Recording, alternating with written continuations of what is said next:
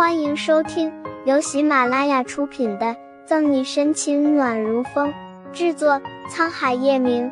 欢迎订阅收听。第三百零八章，矛头指向陈玉哥哥的母亲。只要叶晨玉不牵扯进来，什么事都好办。可是，搅动着手指，林一元目光灼灼的看着沈西。可是事情的矛头。隐隐指向陈玉哥哥的母亲叶璇叶董事长。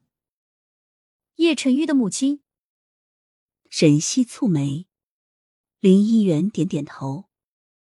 是的，小溪姐姐，这就是我今天来找你的原因。我和陈玉哥哥约定，在夜市的时候，我可以查四年前公司破产和爸爸跳楼的原因。陈玉哥哥也按照约定履行，无条件配合我调查。调查过程中，我发现四年前的陈玉哥哥很可能并不在下城，但陈玉哥哥的母亲岳董事长在出事的前一个月曾经去公司找过爸爸，所以他有很大的嫌疑。咬着下唇，林一元彷徨无助。待知道叶晨玉和四年前的事没关系时，林一元是庆幸的；但当他最后查到岳璇身上一点时，又纠结开来了，于是来找沈西。他和沈西认识的时间不长，但隐形的无条件相信他。谈起月璇，沈西美眸一晃而过，什么东西？说实话，他在叶晨玉身边这么长时间，见过月璇的次数屈指可数，但每次都十分不愉快。在沈西的记忆中，月璇是一个端庄大方、优雅高贵、什么都不放在眼里的女强人形象。就算面对他的儿子叶晨宇。也总是一副高高在上的样子，完全没有情义可言。所以现在林议员突然告诉他，四年前的事可能和月璇有关，沈西一时之间还不知道该说什么好。议员，我也不知道你查出什么，但你相信小溪姐姐，陈玉哥哥他是个很好的人，绝对不会做出什么伤天害理、违背伦理道德的事。幽叹一声，沈西只能这样开解林议员。作为一个旁观者。他很不好说月璇的事，一切只能由林议员去判断。小溪姐姐，调查事情的这些时间，我对陈玉哥哥也有所了解。大家好像对他都十分害怕，尤其是些企业集团老总，对陈玉哥哥果断狠绝的手段风格闻之色变。林议员有点苦恼，了解一个人就要渗透到他的生活和工作中去，调查真相的同时。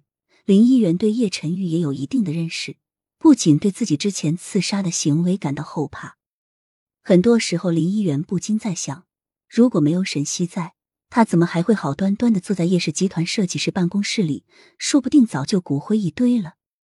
议员，小溪姐姐知道你在想什么，但我比你们任何人都了解叶晨玉，他对人对事或许苛刻许多，但其实他面冷心热，很多事情不过是不善表达罢了。从警示他墙上叶晨玉到现在为止，这个男人不止一次危险过他，最后却没有做出什么伤害他的事。就算这说明不了什么，可生活在一起的这一年，叶晨玉的一些举动足以证明沈西看的人没有错。释然的一笑，林一元点头：“你放心吧，小溪姐姐，经历了这么多事，我再也不是以前那个莽撞的小女孩了。”看出林一元的成长，沈西颇有一种家有妹妹初长成的欣慰感。和林一元聊了会儿，沈西就接到报案，匆匆出了现场。到了晚上，等沈西拖着疲惫的身体回到盛世庄园，回来了的叶晨玉在沙发上看着商业杂志。叶老太太和顾春寒已经先休息了。本来下班后，叶晨玉一如既往的去警局接沈西，但因为他出现场，他只能先回来了。怎么样？今天脚还疼吗？听见沈西回来的动静，看得投入的叶晨玉把杂志放下，赶紧过去扶着沈西，把鞋脱了，任由叶晨玉扶着他走到客厅。沈西翻了一个白眼：“叶总，我不过是扭到脚抽筋罢了，还没有断。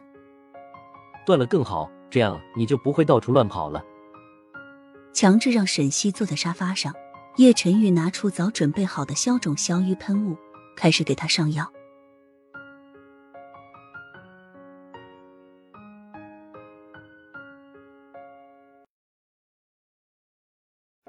本集结束了，不要走开，精彩马上回来。